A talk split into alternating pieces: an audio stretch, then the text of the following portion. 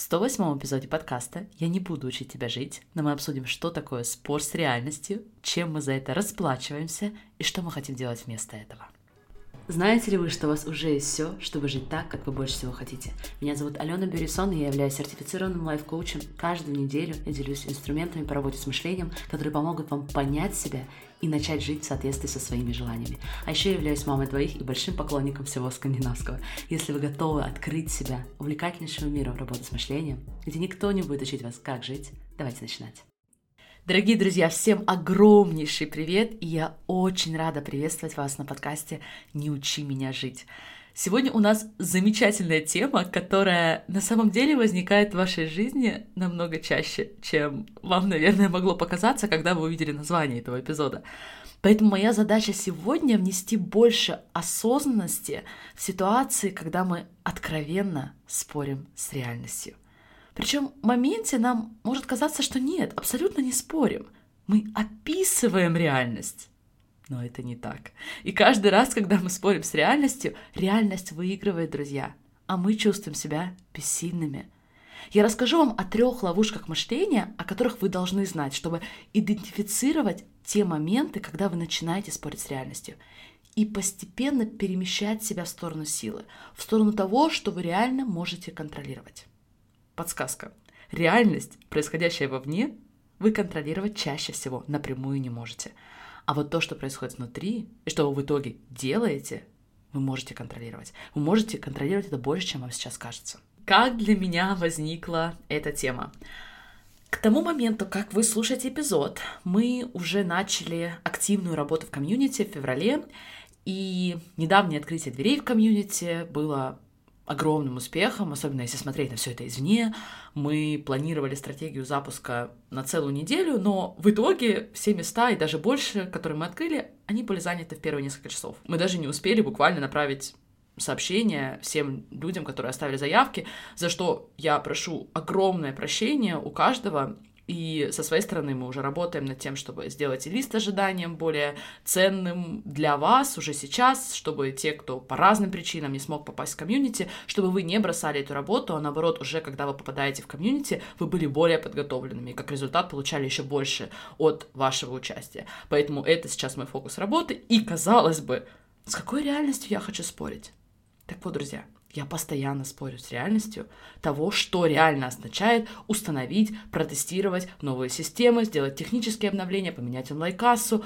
Мой мозг постоянно предлагает мне, что все должно быть проще, что все не должно занимать столько моего времени, что я должна меньше во все это вовлекаться.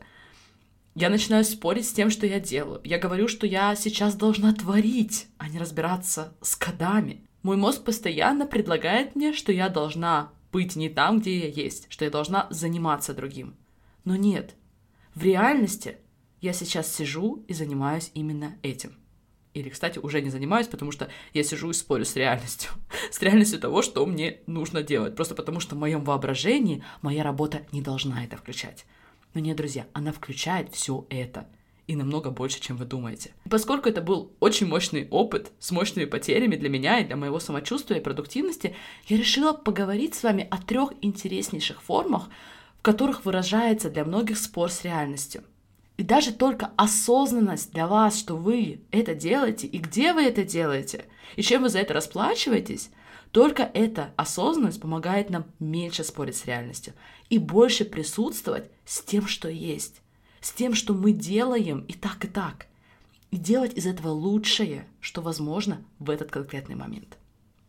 Итак, если немного посмотреть со стороны, то мой пример — это манифестация чувства, которую я называю entitlement.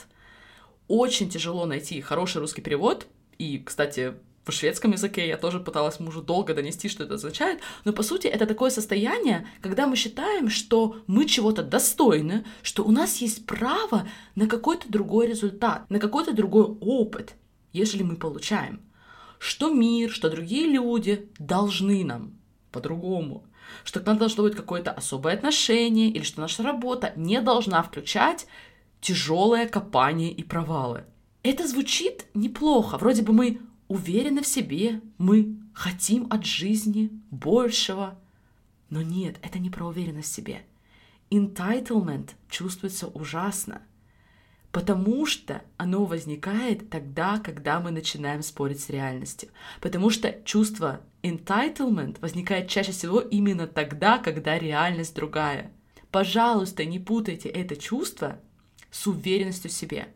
Потому что уверенность — это про ценность, это про благодарность за свои возможности, за свои характеристики, за возможности и характеристики других людей и Вселенной вокруг нас. В то время же как entitlement, то есть состояние, что я имею право, Вселенная должна мне, другие люди должны мне, результаты должны. Просто потому, что мы что-то делаем или кем-то являемся, это чувствуется неприятно.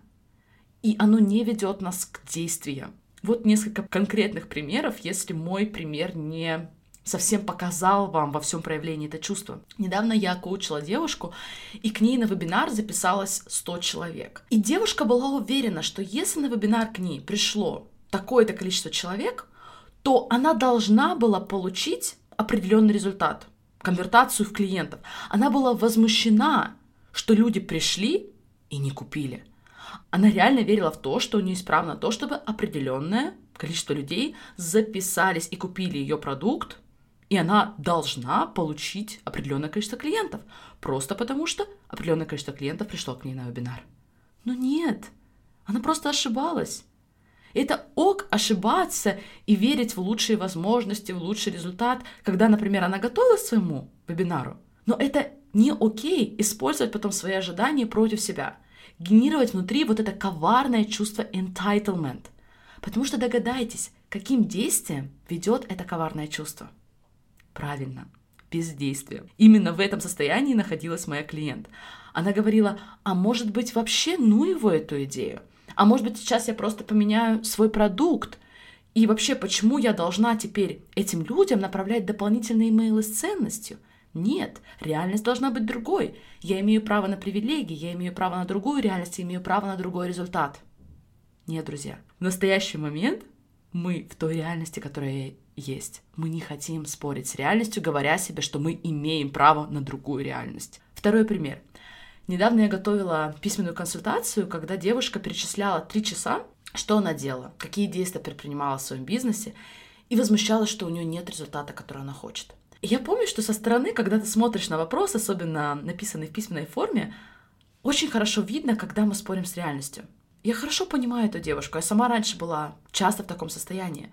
Но я помню, что сейчас я смотрела на ее вопрос, и я не могла понять, а в чем проблема? Реальность сейчас такая, что у тебя нет результата, который ты хочешь. Значит, теперь мы знаем, что те действия, которые ты приняла, те комбинации и количество пока не приносят желаемого результата. Что пробуем следующим? Если мы не будем спорить с реальностью, если мы будем воспринимать текущие результаты как новую дейта, как новую информацию – и с любопытством и любовью посмотрим на те результаты, которые ты уже создал своими действиями. Какие еще действия ты хочешь предпринимать? Какие еще действия приблизят тебя больше к желанному результату? Кто нам сказал, кто гарантировал, что текущие действия должны были привести нас к нашей мечте? Никто. Поэтому продолжаем. Перестаем спорить с реальностью, а напротив, используем эту реальность как лучшие уроки, как лучшие возможности, как информацию. Итак, второй пример, вторая форма спора с реальностью. И я хочу поделиться с вами здесь ей, потому что несколько раз использовала эту метафору в коучинге, и участники комьюнити поделились, что им очень нравится эта метафора, эта аналогия. Так вот, многие из нас находят себя в историях по типу до 30 лет я уже должна была выйти замуж. До 35 я уже должна была построить головокружительную карьеру в этой ситуации я уже должна была запустить свой суперуспешный бизнес и так далее.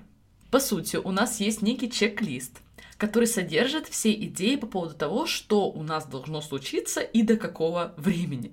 И что реальность, моя реальность должна быть вот такой, в соответствии с этим чек-листом. И что мы делаем дальше?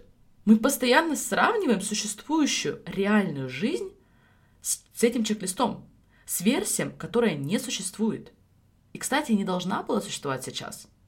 Как я это знаю? Потому что если бы ваша жизнь должна была быть такой, как в вашем чек-листе, она бы была такой. Если нет, то значит мы просто ошибались. Мы просто ошибались при разработке этого чек-листа. Значит, ваша жизнь должна была складываться по-другому. И это может быть очень красивым и прекрасным путешествием, если мы перестанем сравнивать текущую жизнь с этим чек-листом.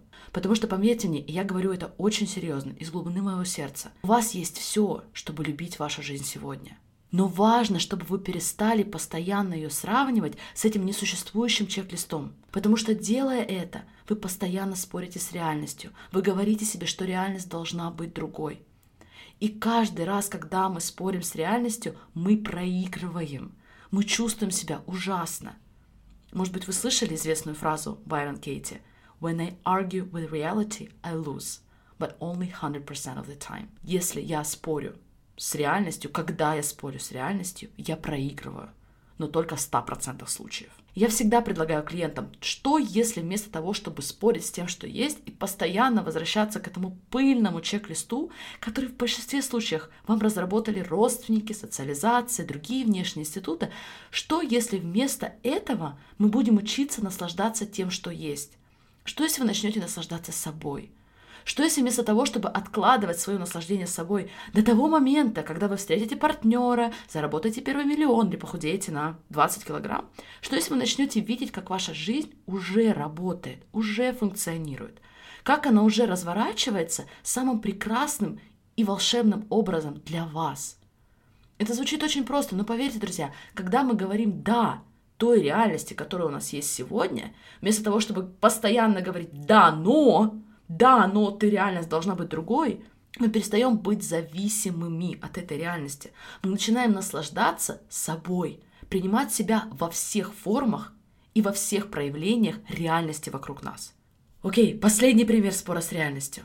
Это вера в то, что другие люди или обстоятельства должны вести себя по-другому, быть по-другому, чтобы наша проблема решилась чтобы наше самочувствие изменилось. Рассмотрим на двух примерах. Очень часто клиенты приносят на сессию поведение других людей. Они считают, что поведение других людей — это проблема, и что оно должно измениться, чтобы они чувствовали себя так, как они хотят себя чувствовать.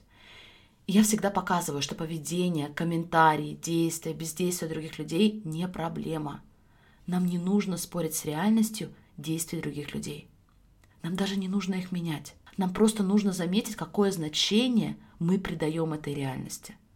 И понять внутри себя, что это значение опционально. Что нам не нужно менять реальность другого человека, чтобы чувствовать себя так, как мы хотим. Потому что, послушайте, иногда мы можем просто в кавычках поменять реальность, удалить человека из жизни, особенно сегодня, когда мы живем столько онлайн, мы буквально можем удалить человека из жизни.